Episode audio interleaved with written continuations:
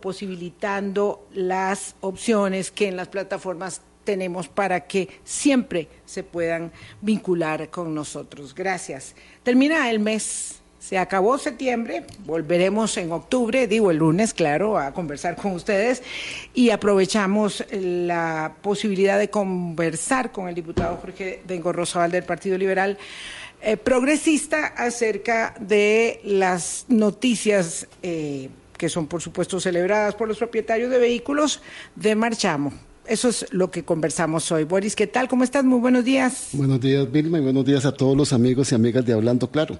Primero, reconocer, yo hace semanas atrás dije aquí, cuando estaba en el fragor más intenso, la discusión entre el Poder Ejecutivo y el Poder Legislativo, básicamente con la fracción del Partido Liberal Progresista, que no iba a pasar lo del marchamo y que nos tendríamos que esperar otro año más para que de una posición o alguien levantara la mano y dijera vamos a volver otra vez a luchar por la rebaja del marchamo, se dio.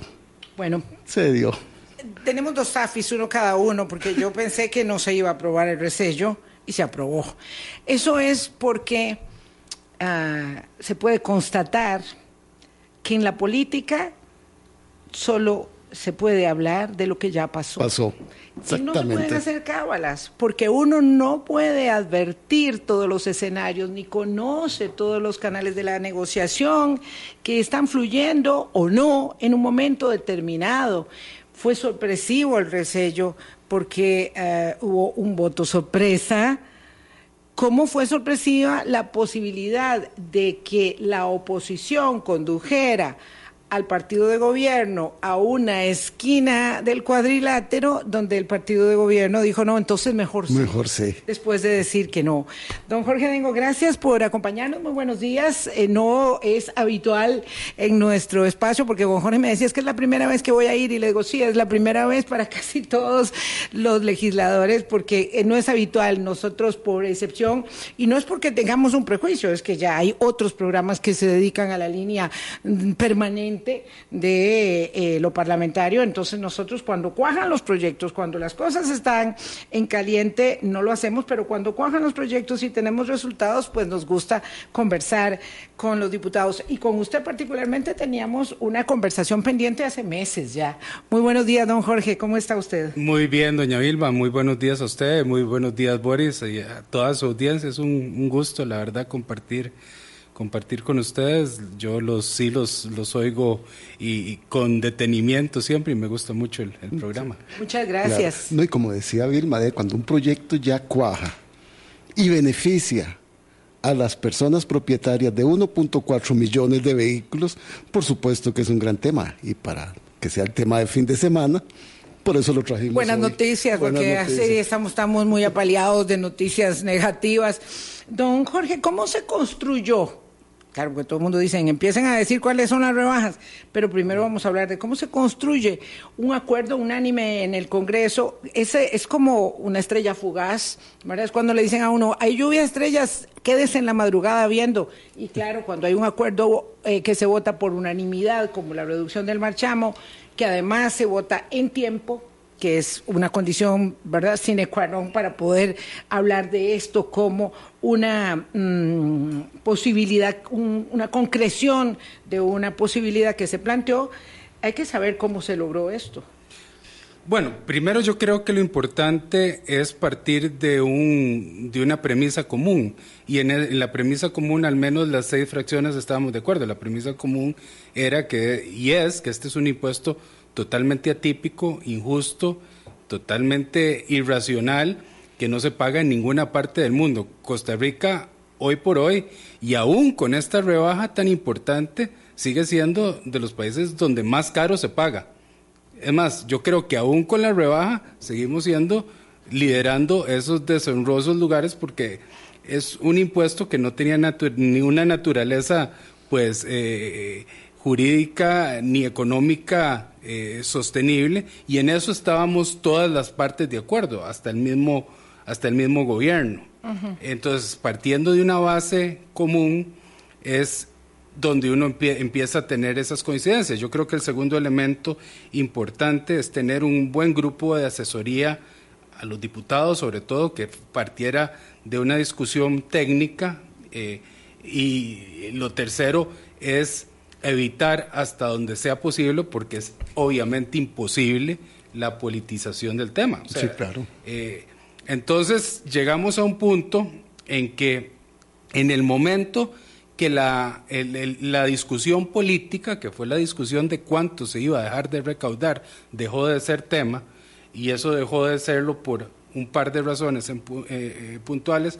Primero, porque eh, el modelo que nosotros estábamos proponiendo se ajustó a una escala progresiva y que permitía pues tener una, una disminución importante, pero sin afectar tanto las finanzas del Estado. Y por el otro lado, le pudimos demostrar al Ministerio de Hacienda que el modelo que ellos estaban utilizando para hacer la estimación de lo que iban a dejar de recaudar podía tener fallas y fallas importantes de hasta 40 mil millones de colones. Entonces, ese tema ya dejó de ser tema. Dejó de ser un tema, claro.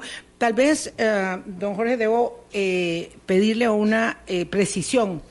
Usted dice que las seis fracciones estaban de acuerdo desde el principio. Ah, no. Pero eh, quiero que lo aclare, que lo explique, porque sí tengo muy preciso el momento en que el ministro de Hacienda dijo no, no vamos a proceder con esta rebaja del machamo. Y además, también dijo que era posible que se vetara si se aprobaba. En aquel momento, estamos hablando semanas atrás. Por eso lo sorprendente es que se logre hacer un acuerdo. Es decir, que en este, en este particular caso, ha cristalizado, ha llegado a buen puerto una negociación política, que es lo que uno quisiera ver en el Congreso más a menudo, donde los tirios y los troyanos se ponen de acuerdo, y me refiero a, digamos, ideológicamente, las fracciones que son, eh, digamos, más disímiles, más distantes, como ustedes y el Frente Amplio, por ejemplo, y me refiero también a ustedes como oposición y la Casa de Gobierno, reservando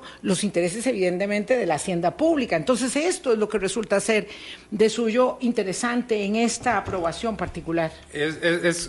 Yo estoy totalmente de acuerdo, doña Vilma, y eso fue una de las cosas que se rescató ayer mucho en segundo debate. Eh, más allá del tema, y que es un tema obviamente popular, que es un tema importante para los costarricenses, el hecho de haber podido coincidir eh, es, es lo que yo creo que es más relevante y lo que deja una enseñanza y que ojalá fuera así para otros proyectos. Yo creo que, como usted bien lo dice, partió primero de una discusión técnica donde había cuatro proyectos presentados, que se presentaron tres desde noviembre del año pasado por la Unidad, el Partido de Liberación y por nosotros. El gobierno llegó tarde y presentó uno en, en abril de este año. De la discusión técnica de asesores se desecharon, el primero que se desechó fue el del gobierno, de hecho, porque el del gobierno más bien implicaba un aumento de impuestos, y de los tres que quedaron, pues técnicamente se escogió el de nosotros para hacer el texto base de construcción. Y ahí empezamos tres fracciones totalmente, eh, pues como usted bien lo dice, con unas diferencias ideológicas enormes, el Frente Amplio con, con nosotros y con Liberación Nacional eh, diciendo, bueno, es que este es técnicamente un mejor texto y, que, y eso es lo, lo valioso de la discusión. Y después ya se fueron incorporando las observaciones que hizo Nueva República, observaciones que hizo la Unidad Social Cristiana y finalmente las observaciones que hizo el mismo eh, Poder Ejecutivo, pero eran observaciones más, más sobre la implementación del impuesto y la administración del impuesto. Ya entendiendo que políticamente había cedido el punto de vamos con una reducción del precio del impuesto a la propiedad de vehículos, porque uno habla del marchamo como si se tratara de, todo, pero es una parte que es la que se denomina el impuesto a la propiedad de vehículos. La parte más importante. La más, gruesa. a mí me gustaría preguntarle a don Jorge para puntualizar, porque llegó un momento político en que no solo el ministro de Hacienda, don Noria Costa, estaba en contra, estaba en contra el mismo presidente de la República. Y dijo claro, cuando está en contra el ministro, está en contra el sí, presidente. Claro, claro. No, pero el, presidente dijo, tendré 118 mil millones de razones para vetarlo. Entonces, ahí era el momento en que pudo haber naufragado esto. Sí, no, ¿Qué, más pasó en ese proceso de negociación, don Jorge? Y, en en ese mensaje de, pues también recibimos el epíteto de irresponsables y, y todo el asunto. Y fue muy interesante porque ahí justo en esa esquina dobla el partido Nueva República, porque había dicho primero el jefe de la bancada, el señor Alvarado, que ellos no iban a apoyar la reducción ¿verdad? Eh, y luego, cuando el presidente dice lo voy a vetar, entonces Nueva República se acerca para empezar, digamos, a eh, conciliar posiciones respecto de la aprobación del proyecto. Ahí es donde yo entiendo que hubo condiciones políticas que llevaron al Ejecutivo a ser muy pragmático. O me hago parte de la reducción del precio de Machamo o este, voy a quedar en una situación muy incómoda. Yo les voy a ser honesto, a mí que me tocó dirigir, digamos, el tema de la negociación, yo soy una persona creyente en eliminar el ruido De, estos temas y mantener el objetivo claro. Así es. Mi objetivo claro era producir una rebaja significativa y obviamente yo entiendo la posición del ministro de Hacienda. Si yo fuera ministro de Hacienda, probablemente estaría haciendo lo mismo. ¿eh? yo estaría buscando proteger las finanzas del Estado. Tal vez, inclusive, podría entender la posición del presidente, pero a mí que me digan irresponsable, cuando yo, la verdad, sé éticamente y profesionalmente y técnicamente lo que yo aporto, ni me va ni me viene. No, no, no es algo que me detenga. Entonces, yo con, con sí pudimos sentarnos con, la Nueva República, explicarles técnicamente por qué el tema, por ejemplo, del hueco fiscal no era tal, por qué valía la pena hacer, eh, pues, eh, implementar esta reforma, eh, y ellos lo entendieron. Entonces, mientras uno mantenga una discusión en ese sentido, Obviamente habrá valoraciones políticas de cada quien para darle el apoyo y, ver qué ganancias políticas tienen, pero la discusión siempre fue dándoles elementos de peso para que decir, bueno, para que poder tomar esta decisión. Para, que fuera una decisión técnica política. Pero es que yo creo que Vilma utilizó una figura muy interesante y es que ustedes pusieron al Ejecutivo y a la fracción de gobierno en una esquina del cuadrilátero. ¿Verdad? Porque habrán reservas sobre esto y aquí es donde está. Y es bueno, así es por la política así es. jugada. Claro, pero entonces, porque aquí este, hay una. ellos nos podrán poner. Eh, claro, eh, en otros. Y es que ese es el mensaje de ayer que, que fue interesante. Un, un diputado, seis diputados, podemos influir mucho en la política pública pero no hay fracción en la Asamblea Legislativa que pueda tomar las decisiones por, sola, sí sola. por sí sola. pero don Jorge. Ayer, claro, lo que refiere don Jorge Dengo es que la aprobación en primer debate y en segundo debate fue unánime en este, en este proyecto. y este eso, por supuesto, da un reflejo de la solvencia del acuerdo que se alcanzó. Sí, estoy absolutamente de acuerdo, porque aquí también estamos ante una paradoja porque todavía queda ahí en la reserva, han dicho algunos diputados de gobierno, que cuando no haya recursos el próximo año para arreglar las carreteras, se lo podrían endosar a este rebajo del marchamo, ¿verdad? Hay una parte del marchamo. Entonces, eso es otra cuestión que queda allí pendiente. Por eso es que a mí, Boris, y esto fue otro de los temas que nosotros eh, llevamos eh, siempre en la discusión, y esto lo lideró mucho en la discusión Don Eli, eh, hay que hablar con datos y hay que hablar precisamente para evitar ese ruido. Y cuando uno ha visto lo que recauda eh, el marchamo versus las asignaciones presupuestarias a CONAVI, han sido realmente, se recaudan 200 mil millones por marchamo y se le asignan 60 mil a, a CONAVI. No es no es tan, no es tan, no es tan cierto que todo se pasa. cierto que todo se pase ahí. Y eso son cosas que tal vez muchos costarricenses no conocen y es importante socializar porque eh, eh, eh, el discurso polarizante, el discurso de, este tipo es muy fácil decirlo, pero bueno, hay que apoyarlo entonces con datos. Y yo sí estoy esperando y, ahí, ahí haremos la, la, réplica técnica en su momento, que esto venga a ser discurso para muchas cosas. Es que bajamos 50 mil millones, entonces necesitamos esto. Es que bajamos 50 mil millones. Y ocupamos lo otro. Esto. Grosso modo, ¿de cuánto es el mordisco que eh, tomamos digo, un acuerdo unánime en la Asamblea Legislativa, es el reflejo de la voluntad de los representantes de todos los gobernados, de cuánto es el mordisco que le hacemos a Hacienda, finalmente. La estimación es que son entre 50 y 52 mil millones de, de colones. Habría que ver, también entra algo que es muy importante y que no tiene que pasar inadvertido, que es que también se aprobó un proyecto para condonación de marchamos pasados, lo cual podría, podría garantizar que algunos vehículos que estaban atrasados y que venían no pagando del todo, paguen este año. Que de todas maneras, esos incobrables van a la cuenta de nunca. De nunca. De nunca. ¿verdad? Claro, este es el otro proyecto, don Jorge. El segundo que se aprobó, ahí sí, digamos, con la ah, excepción de la, de la bancada del gobierno, que es para condonar las deudas de los que del 23 para atrás no han pagado. Es correcto. Eh, y precisamente promover que bajo esta nueva metodología que les va a reportar, pagar un, una un impuesto a la propiedad eh, más reducido, puedan ponerse al día. Y son ingresos que realmente Hacienda no preveía precisamente por lo que usted está diciendo, doña Vilma. La gente que no ha pagado no lo iba a pagar. Ahora tiene un incentivo para poner al día su vehículo. Este año podría haber una compensación con respecto de quienes se pongan al día. Pero, don Jorge, también es importante señalar que en este proyecto también se varía el modelo a futuro.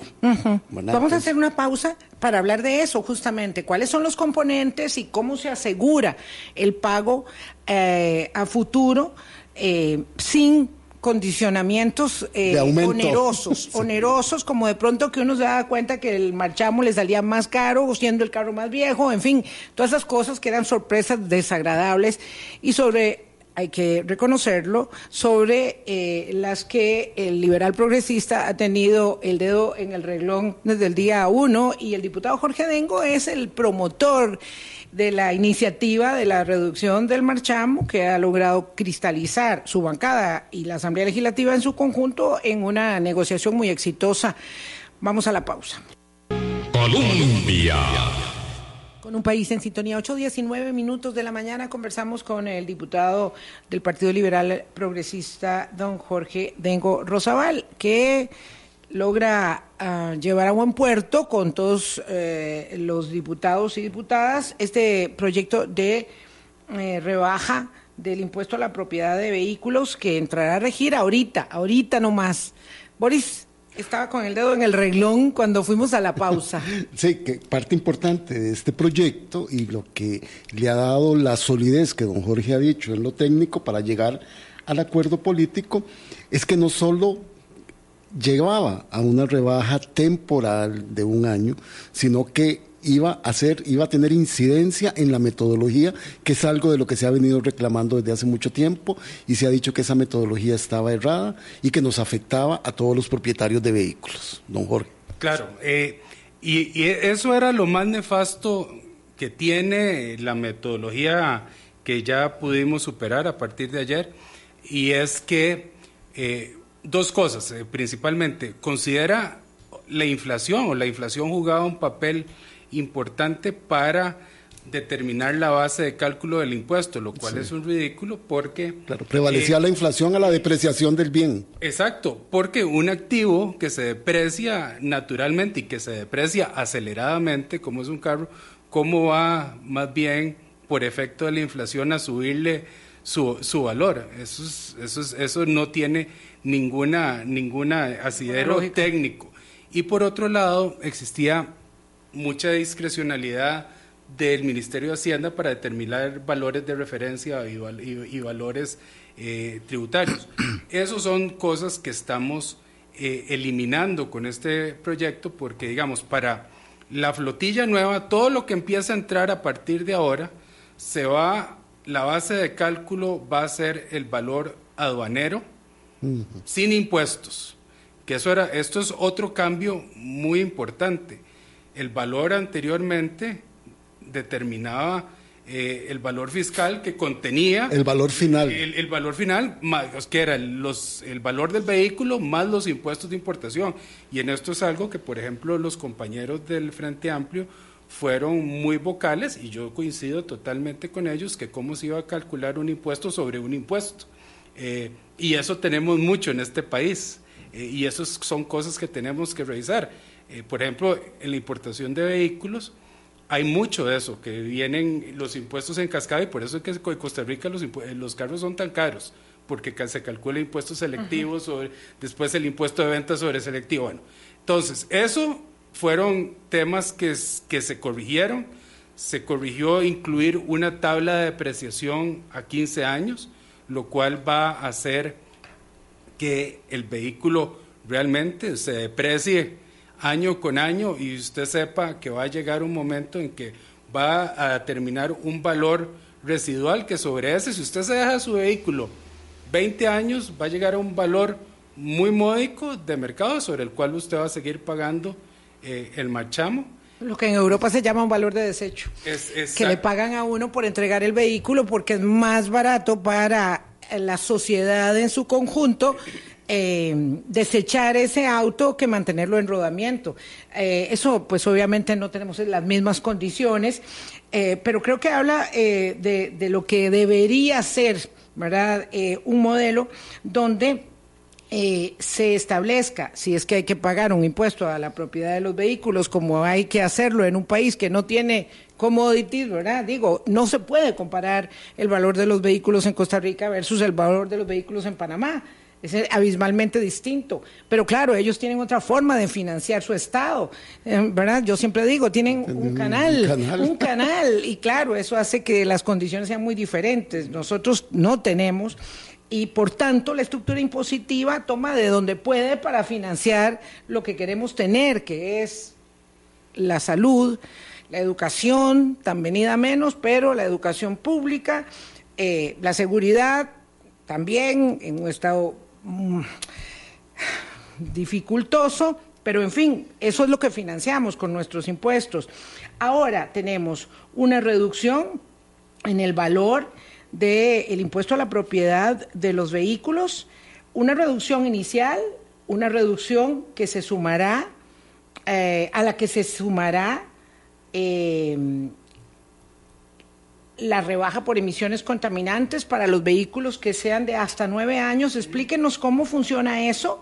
Y finalmente una tasa de depreciación, es decir, estamos hablando en efecto de un proyecto que no dijo alegremente bajémosle 50 pesos o 5 mil o 50 mil, sino que considera lo que usted señaló como un requisito sine qua non, que es una base técnica de eh, elaboración para la propuesta de ley que estructura varios componentes. Sí, eh, se incluyó este, este concepto de estos créditos por, por peso de emisiones que usted está bien señalando, doña, Mil, doña Vilma, y que precisamente vienen por recomendación de la OCDE. Nosotros eh, hemos hecho, a veces parece que hacemos una, una selección muy, muy, muy, muy, muy acomodada de las cosas. Interesada. Y, la OCDE nos ha sugerido en este tema movernos a, esos esquemas. Entonces, por lo menos pudimos dejar el, concepto en la ley. Hay que ser honestos, las, los descuentos que se hacen se hacen en el, en el impuesto final y son bastante módicos, o sea, son muy módicos, no representan ni un, a lo más un 3.84, si mal no recuerdo, el más alto, pero del monto del impuesto de la propiedad, o sea que no, es, no, no, son, no son materiales, pero por lo menos estamos dejando ya en la ley el concepto. ¿Y qué busca esto? Pues esto busca algo, ver a futuro, como usted lo está diciendo ahora, y es que podamos aspirar a no tener una flotilla vehicular tan vieja y tan contaminante en el país. Entonces, aquí lo que le estamos dejando a los diputados del futuro, ojalá, y, viendo para adelante, es que no dependamos tanto de este impuesto y que lo podamos adaptar precisamente para que tenga un fin y que cumpla un fin como lo cumple en la mayoría de los países del mundo civilizado. ¿Y esa tabla de depreciación, don Jorge, que usted habla, va a ser pública? Sí, está, en la, está, en la ley. Está en la ley. Está en la ley. Estamos hablando desde un casi 4%, ¿verdad? Porque un vehículo nuevo, nuevo, va a pagar eh, va a tener una reducción de 3.84 por, por un año de antigüedad hasta un 1%. Sí. Eso, eso es lo que está establecido. Pero esos son los créditos por emisiones. Por emisiones y, peso. Y peso. Lo que está preguntando Ares es la tabla de depreciación. De depreciación del, auto, ah, del valor. La tabla, también. La tabla también está en la ley, es una tabla de depreciación lineal a 15 años. Lo cual, y 10 años para motos. Y, 10 años para motos, exactamente. Las motos son voy a decir una cosa muy, muy, yo sé que no es correcta, pero no, no, sí, políticamente incorrecto porque no le gusta a la gente que, que, que tiene las motos. Las motos son los vehículos más contaminantes. Es decir, uno puede ver mucho, mucho humo en un, en un autobús, en un camión de carga, porque se observa, se ve. Eh, no pasa lo mismo con la moto, normalmente no se ve la emisión, ¿verdad? Porque no es la misma... Mm, eh, no es el mismo componente químico y, eh, que se observa en su efecto mm, de coloración, no sé, yo no, no soy por supuesto ingeniera ni mucho menos, en las motos respecto de los carros pero las motos son altamente contaminantes. ¿Eso se considera o eso no se considera? Claro, yo sé que el impuesto en términos del seguro obligatorio de vehículos también considera que las motos tienen una enorme accidentabilidad y un costo para el sistema de atención de salud, pero en términos de la mm, contaminación, eh, eso no está establecido tan, digamos, depuradamente. No está tan, no está tan establecido tan depuradamente y claramente aquí esto es parte de, los, de los términos en los cuales uno tuvo que llegar pues a, a una negociación hay un presupuesto y que es un presupuesto válido que la mayoría de la flotilla de motos en este país se usa indiscutiblemente para, trabajar. Entonces, es, eso era algo muy importante, sobre todo los compañeros de la Unidad Social Cristiana lo expresaron siempre que a ellos les preocupaba que esto representara una carga adicional en los vehículos que se utilizaban para trabajar. Entonces, con las motos el cambio principal que, existe, antes existía una metodología ahí medio extraña por cilindrada, ahora se armoniza, digamos, en los mismos términos en que está eh, el tema de vehículos por valor fiscal y se establece una tabla eh, que va a favorecer indiscutiblemente a la mayoría de todos estos trabajadores que utilizan su motocicleta para para producir. Eh, entonces, como usted bien lo dice, un tema donde nos tenemos la tarea pendientes en este tema ambiental, por un lado, y el otro tema que es importante es ver el tema del seguro obligatorio automotor, que eso hay que meterse a fondo porque hay una razón, como bien, como bien lo señalaban, de la siniestrabilidad en tema de motos que es evidente y que justifica de alguna forma el pago más alto de este seguro, que es, si usted le pregunta a cualquier motociclista, su punto de dolor, más que el impuesto de la propiedad, es el seguro. Es el seguro. Pero es pero es el que lo protege, es el que lo protege. Sí, es el que lo protege. Pues es el que lo atiende. Sí, es el que lo atiende. El que lo atiende, sí, porque. Es muy triste. Gracias por la corrección. Pero es, que es impresionante ver la cantidad de motos que hay ahora en circulación y las formas en que están conduciendo muchos motociclistas. De allí que el seguro tiene que estar allí para atenderlo ante cualquier eventualidad. No, y, nunca alcanza cuando, se presenta el accidente, no alcanza. Yo caí en Costa Rica de vuelta en el 2021 a mediados. Yo viví 15 años fuera del país, vivía en, en, México y, y de México hay mucho mito, pero a mí me asustó cómo manejan las motos acá comparado con Ciudad de México. O sea, no es, no es, es, Sí, sí, no, veí, no vivía en una urbe europea, digamos, para que para, para decirlo y es Que de repente te salen por todos los lados y uno dice, estos muchachos están arriesgando la vida. Sí, sí, Hay que ver. Don, don eh, Jorge, vamos a ver. Las reducciones, la gente quiere saber eso, ¿verdad? Eh, eh, son significativas, porque en este tema, en otras oportunidades ha habido mm, reducciones temporales eh, limitadas. Probablemente en la pandemia fue en el momento en que hubo una reducción más significativa, pero era acotada al momento que estábamos viviendo. Ahora estamos hablando de una disminución significativa. Es muy difícil empezar a establecer aquí para que todos tengan claro cuánto le toca a cada quien, pero eso va a ser muy rápido, digamos, más allá de las tablas, donde eh, que ya están eh, eh, aprobadas por ustedes, cuando a cada uno le salga el recibo, que va a ser en unas muy pocas semanas. exactamente. Eso es lo que yo le he dicho a todo el mundo. Todo el mundo me preguntaba, pregúntenle al diputado cuánto es. Les digo yo, espérense a noviembre y que cada quien revise lo suyo. Bueno, cada quien quiere saber de cuánto es el adicional de aguinaldo que tiene, si son 50 mil o 100 mil o 150 mil colones, pero bueno, lo cierto es que estamos hablando de una reducción muy significativa que puede llegar hasta más de 100 mil colones. Sí, bueno, y, y yo ahí lo vería, al ser una reducción que parte de un sistema progresivo eh, en términos porcentuales es, es, importante porque acaba involucrada la capacidad económica de, de la persona. Eh, para un vehículo, por ejemplo, con un valor fiscal de 3 millones de colones o menos, la, la reducción del impuesto a la propiedad va a ser del 50%, o sea, la mitad del impuesto se va a ahorrar y ahí vamos para adelante.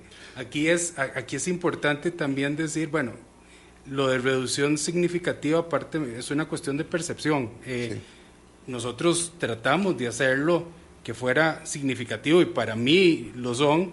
Pues el otro día me decía un señor que, tenía un, que tiene un carro muy lujoso y me dice, es que a mí solo me va a bajar 100 mil pesos. Bueno, eh, son 100 mil colones que no. No, ahí es donde está el problema. a, mí me parece que, los que, tenían carros muy finos no deberían haber rebajado todo, no le deberían haber aplicado una rebaja. Pero bueno, ese es mi criterio, esa es mi opinión y mi opinión no se conduce con una negociación técnica y política, para establecer esto. Pero vamos a ver, una persona que le rebajan 100 mil pesos de un marchamo, no sé, seguramente habrán machamos de más de un millón y medio de colones, no lo sé. Eso no tiene nada, no implica nada para la persona, pero sí implica mucho para los 50 o 52 mil millones. Y aquí voy a ser de abogado del diablo porque no quiero evadir la realidad de que en este espacio nosotros conversamos con especialistas el doctor Fernando Rodríguez de la Universidad Nacional y estaba estableciendo una oposición a la rebaja de Machamo justamente por los recursos que deja de percibir Hacienda, porque hay que ser realistas. Si no todo el dinero se entrega al CONAVI, es cierto que sí se entrega al pago de salarios, al pago de pensiones, al pago de las transferencias que el Estado tiene que hacer para sostener eh, toda su operación. Entonces, lo que pasa ahí, doña Vilma, yo lo que le diría es, yo entiendo la posición, es una posición respetable, pero partiendo de una de una base de discusión técnica, aquí yo vi las, las manifestaciones de, de, la UNA en su momento, lo que nunca vi y que nadie se preguntó, y que es la primera pregunta que se debe hacer uno, es cuál es la naturaleza de este impuesto. Eso nadie se lo preguntó. La discusión partía inmediatamente de la recaudación, pero y cuando uno va a discutir la naturaleza del impuesto y se encuentra que es un mm. impuesto que no tiene naturaleza alguna y que bueno, va a ser una rebaja, le va a bajar a todo mundo, aunque haya este tema de discusión social, de de, que si a, los que tienen los carros más bajos les, va a bajar. Yo siempre he creído, y ahí sí soy partidario, y esto es por, por, por, por defecto de formación profesional, que, que, el derecho no es para uno, sino que es para todos. Sí, claro, pero cuando uno habla de la naturaleza del impuesto es más o menos una entelequia, ¿verdad? Hay que decirle al imperio romano cuál era la naturaleza de los impuestos que le ponían a la gente, que la moría, la mataban de hambre, y, y la naturaleza del impuesto obviamente es eh, en el buen sentido de la palabra, el financiamiento de la cosa pública y del sistema en un caso como el nuestro, ¿verdad? No estamos hablando del Imperio Romano, este, eh, el financiamiento de las eh, necesidades y las obligaciones que el Estado asume para consumir. Pero sí, sí, fíjense que ahí hay, habían argumentos que eran totalmente ilógicos como el mismo que tenía Hacienda, que era decir que esto era un impuesto a la riqueza. Eh, ¿Cuándo puede reclamar? puede, ¿Cómo puede afirmar uno que un activo que, se que se deprecia, que pierde su valor, uno está, eh, es un impuesto a la riqueza? La riqueza implica por definición un incremento patrimonial. y una acumulación. a mí que me digan un impuesto a la riqueza en un bien inmueble que está teniendo plusvalía. Lo entiendo bien. Eh, entonces Don Jorge, yo, quisiera, yo quisiera volver a una cosa puntual que usted dijo. Bueno, la gente, todos tendremos que esperar a noviembre para ver cuánto nos toca. Pero mucha gente ha creído que es la mitad de lo que pagó total del marchamo la vez anterior, que los rebajos van a ser de esa naturaleza. No, el proyecto incide únicamente en un componente, en un componente importante del marchamo. No es que yo voy a pagar la mitad de lo que pagué el año pasado. Así es, Boris, y eso es, eso es importantísimo. Y eso es eh, algo que las personas tienen que tener claros. Con el marchamo, que es un término popular, pueden venir 47 cobros distintos. Y, y, cada quien haga el ejercicio, porque yo lo hice yo lo hice casualmente eh, al principio de este proceso. Usted agarre el papelito que le dan. Yo venía revisando el mío. Le, da la vuelta y ve que hay 47 rubros. Ahí vienen, pueden venir eh, eh, impuestos de la propiedad atrasados, recargos, seguro, seguros atrasados, infracciones. Vienen unos timbres que no se eliminan, uno de fauna, uno de Boy Scouts, en fin, pero este, el del impuesto de la propiedad que se paga para el año, es el más importante, sin duda, es más del 80%. El otro en, importancia es el seguro obligatorio automotor.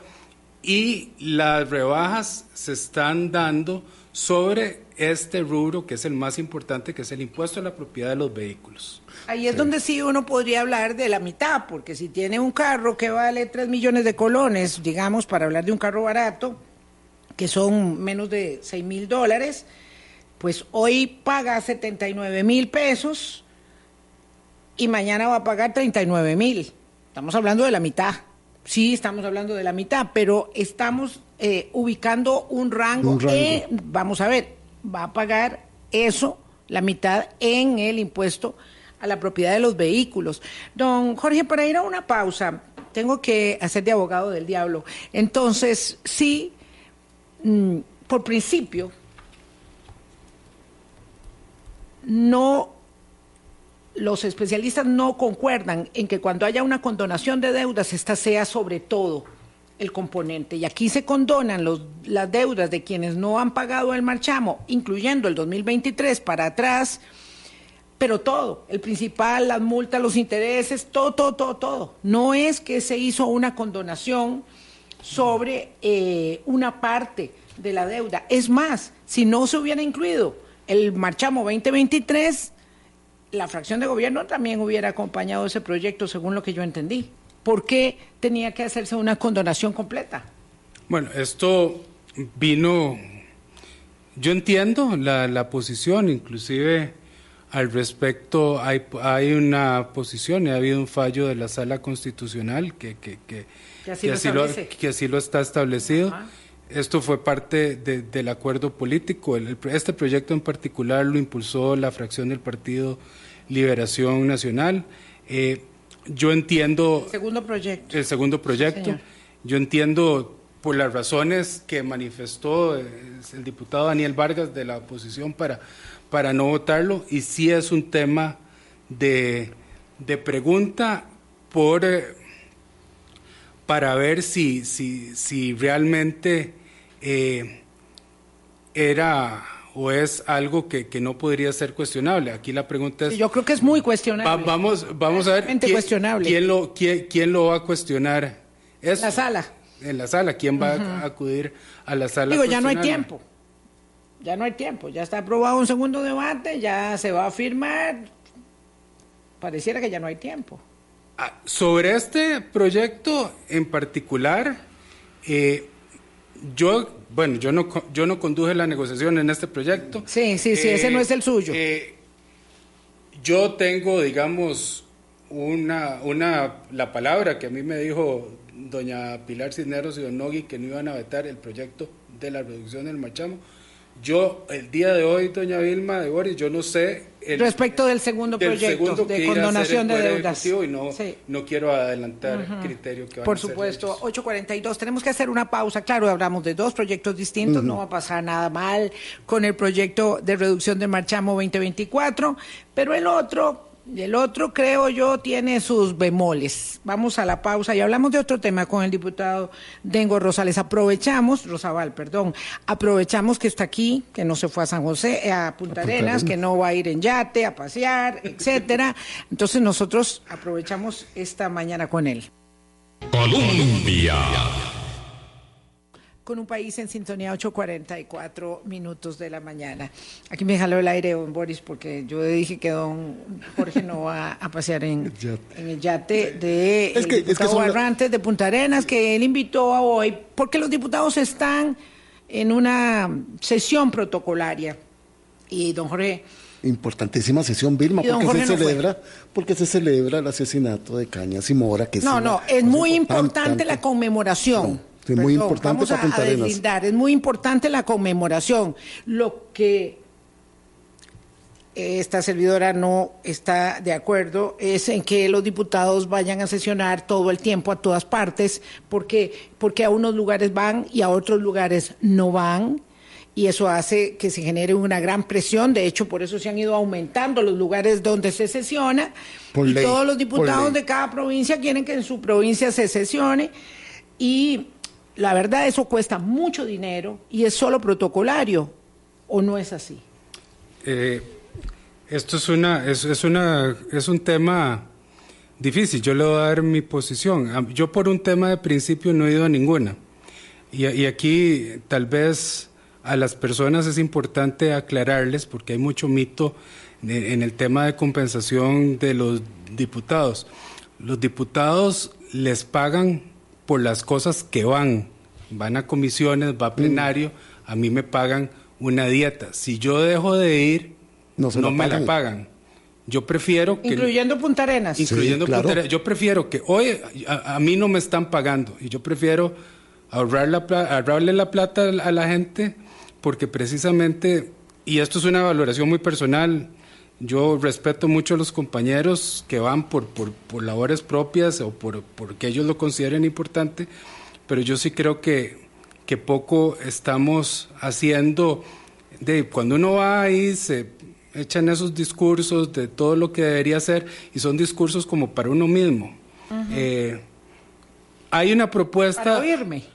Exacto, hay una propuesta del Partido Unidad Social Cristiana que a mí me gusta mucho, que acaban de presentar de una reforma al reglamento que estos movimientos, que como usted bien dice, cuesta mucho, eh, se van a hacer, pero para ir a discutir proyectos de ley y aprobar proyectos de ley que sean relevantes para el lugar donde uno va. Que por pero lo menos, a Punta Arenas le interesa más que, ustedes aprueben un proyecto de ley aquí en Cuesta de Moras, a unos metros de donde estamos, eh, que lo aprueben independientemente de que tengan que ir allá a votarlo. Totalmente de acuerdo. Y aquí lo que yo le, lo que quiero decir es, bueno, por lo menos si se va a hacer ese gesto con la comunidad que sea, de, con, algo, no ir a... No ir a, algo más concreto. No, ir a, yo, me voy a disculpar porque yo dije el tema este del viaje en yate y por supuesto lo dije a propósito de las críticas que han emanado de, no me voy a disculpar, voy a precisar mi sarcasmo, eh, porque el diputado Barrantes del, del eh, partido oficialista, es un problema con el nombre de...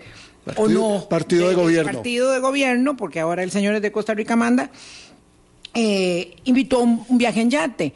Eso suena como, wow, un gran dispendio. Lo cierto es que esos viajes forman parte de los emprendimientos, de la economía, de los puntarenenses que hacen alquiler de sus embarcaciones, eh, pues obvio, ¿verdad? Porque son bellísimos los paseos que se hacen y eh, bueno, él invitó de su plata, dijo, y eso pues tenía todo el derecho. Lo que pasa es que utilizó los una, forma... del Congreso y los correos del Congreso y además pues el pobre diputado queriendo quedar mal, quedó queriendo quedar bien, quedó mal invitó a unos, invitó a otros no, a usted no lo invitaron. A mí no me no. lo invitaron, pero de todas maneras no iba a ir.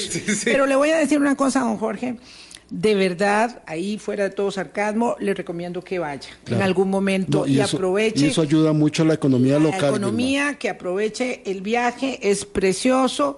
Eh, y bueno, cada uno también puede pagar su cuota y entre varios ir, eh, alquilar el, y ayudar el, bote. Y tener incidencia. Fue la forma, pareciera que fue la forma en que el diputado lo hizo. Sí, y en política siempre la forma es el fondo, como lo decimos, don Jorge.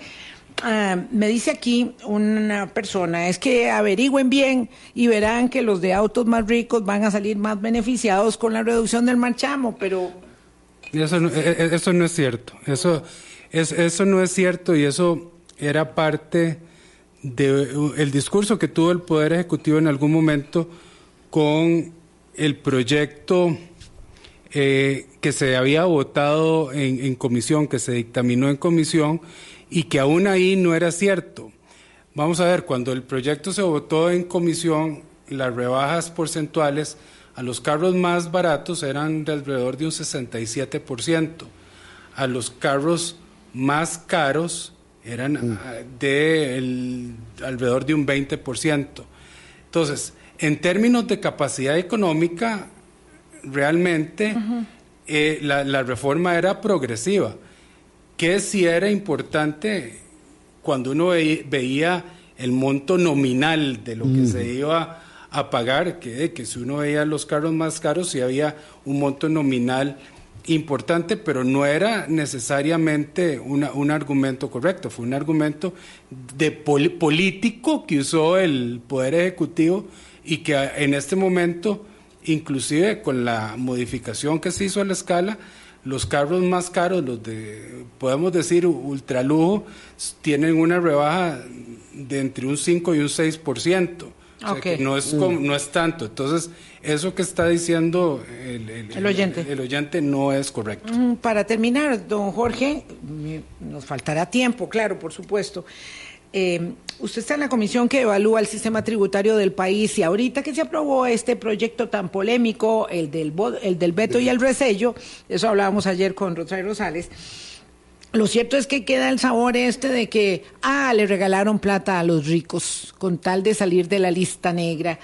Eh, y alguien preguntó ahí en, nuestro Facebook, ¿y qué de los 31 mil millones de colones? Pues en realidad son 10 mil millones al año, lo que eh, pareciera se estaría dejando de cobrar con este proyecto que la Asamblea Legislativa le reselló, le golpeó en la cara al Ejecutivo esta semana.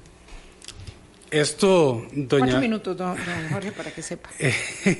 y esto es un tema, la verdad, que da para, toda, una, toda una hora de programa, porque se ha politizado en extremos eh, los argumentos alrededor de la, de la discusión que ha tenido esto son, perdón decirlo, muy populistas y no se le ha explicado a la gente bien. Eh, yo les voy a explicar cuáles fueron mis razones para votar el resello y por la cual yo creo y mantendré en esta comisión que usted acaba de mencionar que el sistema de Costa Rica de impuestos tiene que ser puramente territorial. Eh, ¿Y territorial qué es? Que se paguen los impuestos por lo que uno hace y produce en el territorio costarricense. Eso es una ventaja comparativa que tiene Costa Rica para atraer inversión extranjera. La inversión extranjera en este país representa anualmente más de 3 mil millones de dólares. Yo no tengo la experiencia en un organismo multilateral que tuvo el presidente, pero tengo una experiencia de muchos años fuera del país en una compañía multinacional. He estado del lado de las compañías haciendo inversión y cuando toman las decisiones de inversión. La primera decisión que toma una compañía que decide ir a un país, o lo primero que ve es cómo voy a pagar impuestos y cuánto tengo que pagar. A nosotros no, podemos romantizar mucho que somos muy educados, que tenemos una posición estratégica, ya no podemos romantizar que somos un país seguro, eh, ni que tenemos una educación de privilegio, pero lo primero que ve una compañía es cómo voy a pagar impuestos. Y las los países que tienen sistemas territoriales atraen inversión. Tenemos a la par un vecino que es Panamá, que tiene un sistema de tributación territorial que tendría esa ventaja comparativa si nosotros la perdemos. Tenemos ejemplos clarísimos, por ejemplo, Irlanda. Irlanda hace 50 años era un país que estaba en la miseria, ahora es un país que está bollante porque precisamente adoptó un sistema de incentivos como nuestro sistema de zonas francas y mantenía un sistema de renta mundial. Y Irlanda se dio cuenta que no. Y este año, casualmente, y esto es algo que yo voy a llevar como caso de estudio, Irlanda se está moviendo a un sistema territorial puro porque está diciendo, no solo estamos creciendo, sino que con un sistema de renta territorial vamos a crecer todavía aún más. En Estados Unidos, que tiene un sistema híbrido, están teniendo la discusión si Estados Unidos se debe convertir en un partido. El Ejecutivo sostiene que va a pugnar y a insistir en renta global. Yo no estoy de desacuerdo con la renta global. Ok, en eso sí. La renta global a mí me parece que es una idea que si está bien implementada le simplifica la vida al contribuyente, le simplifica la vida a la administración. Ahí la y es progresivo, y es progresivo. Ahí la discusión que hay que tener es cuál es la tasa que se aplica para realmente que el contribuyente tenga un efecto Renta neutro. global sí, eh, mundial no. O territorial reforzada Territorial Territorial sí. Territorial sí. Bueno, sí. habrá que entender más esto, habrá que entender más esto. Sí, pero claro, estos son temas, son, temas espinosos. esto es un tema, la, verdad, yo les digo, a mí desde, un punto de vista netamente técnico, académico, me encanta. Es una cuestión en la cual yo voté por convicción y yo lo he discutido con doña Pilar. Eh, yo viví muchos años fuera del país, a mí no me conoce nadie, yo no conozco a ningún dueño de banco ni nada, así que a mí no me interesa favorecer a nadie y creo que en un sistema territorial el país gana. Don Jorge, muchas gracias por haber venido. ¿Se va a quedar en el Congreso cuatro años? Pues eh, veremos, ahí estamos. O sea que tal vez sí y tal vez no. Es que don Jorge de pronto apareció por ahí en una eh, mm, lista como buscando trabajo y nos sorprendió mucho. Ahí estamos, ahí estamos. lo que le puedo decir, doña Vilma, es que voy a estar ahí y mientras esté voy a hacer las cosas como las vengo haciendo con muchas ganas. Pero no significa que se vaya a quedar hasta que se le acabe el periodo. Vamos a ver, vamos a ver. Gracias, don Jorge. Gracias por haber venido. Gracias a ustedes, amigas, amigos. Hoy es el Día Mundial del Corazón, así que aprovechen, hagan ejercicio, muévanse, hay que moverse es la mejor forma de ayudarle al, corazón. corazoncito. Sí. Que la pasen bien. Chao, hasta luego. Gracias, don Jorge.